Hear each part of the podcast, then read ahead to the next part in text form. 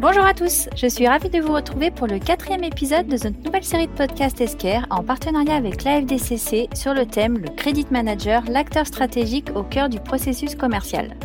Dans le dernier épisode, nous avions échangé autour de la politique crédit lors de la contractualisation et aujourd'hui nous allons parler du rôle majeur du Credit Manager lors de l'étape de la facturation.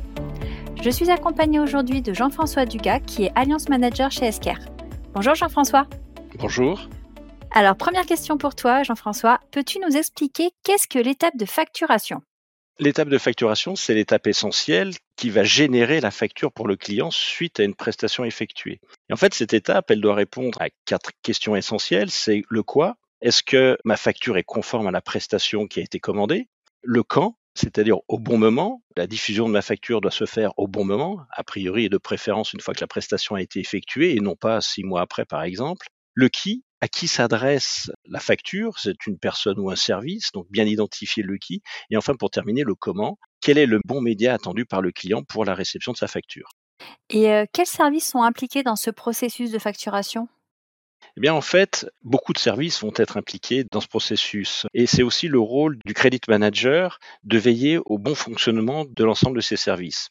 Le premier auquel on va faire référence, c'est le service commercial. Sensibiliser les équipes commerciales à prendre les commandes dans les meilleures conditions, sensibiliser les commerciaux aux risques et à la solvabilité des clients, adopter les conditions de paiement les mieux adaptées finalement aux risques et à la solvabilité du client, Ensuite, ça va être le service de l'ADV, l'administration des ventes. C'est sécuriser l'ensemble de la validation de ces commandes en fonction des risques et de la solvabilité du client, être en capacité d'identifier les mauvais payeurs, les réclamations qui pourraient être en cours et donc adapter la validation des commandes en conséquence.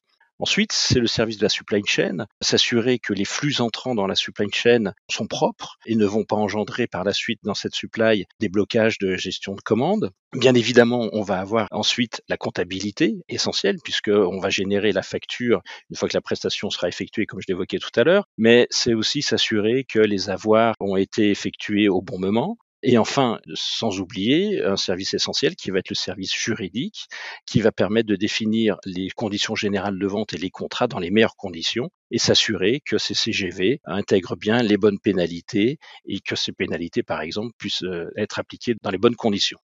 Et euh, pourquoi le credit manager y joue un rôle central lors de cette étape? Bien, le credit manager, comme on vient de le voir, a un rôle transverse sur l'ensemble des services que je viens d'évoquer. Et donc, en fait, il va être le garant de la mise en place de process solides pour limiter les risques à toutes les étapes et doit veiller au bon respect de ses prospects dans chacune de ces étapes, de la prise de commande jusqu'au paiement de la facture. Et chaque défaut de process risque d'engendrer un retard de paiement, par exemple, qui va générer ensuite du recouvrement, ou bien euh, une commande mal validée sur un risque de solvabilité du client va générer une commande qui sera mal prise, peut-être avoir au niveau de la supply chain des débordements avec des délais de livraison qui vont générer une réclamation un avoir qui va peut-être bloquer une facture. Donc on voit bien qu'il peut y avoir beaucoup d'incidents dans le parcours de la facture et qui nécessitent de mettre en place des process bien rodés. Et le credit manager doit s'assurer que ces process sont efficaces et bien opérés dans l'entreprise. Donc nous parlons ici de facturation. Nous avons entendu parler donc d'une réglementation euh, qui va être obligatoire dès 2024 sur la facturation électronique. Est-ce que tu peux nous en dire quelques mots et puis nous dire également en quoi cela va concerner les credit managers?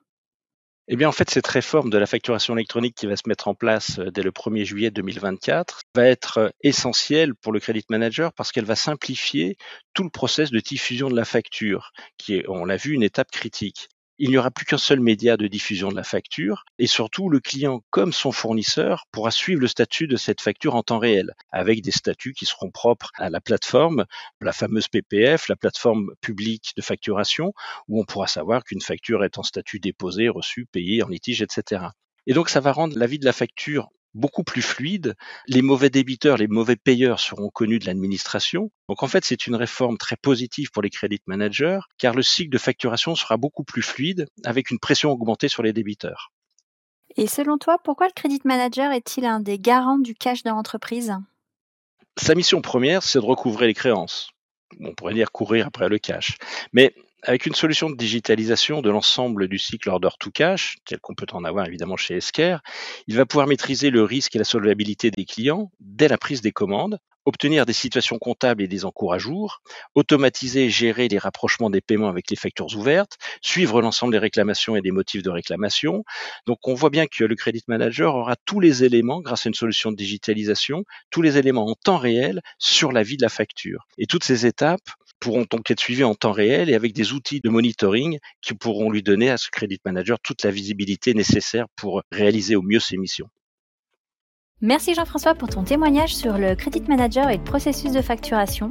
Nous, on se retrouve très vite pour notre dernier épisode qui sera lui consacré à la phase d'encaissement et de recouvrement, l'importance du Credit Management. Si ce sujet vous intéresse, n'hésitez pas à consulter notre site internet www.escar.fr ou bien le site de la FDCC www.afdcc.fr. À bientôt, au revoir. Merci, au revoir, à bientôt.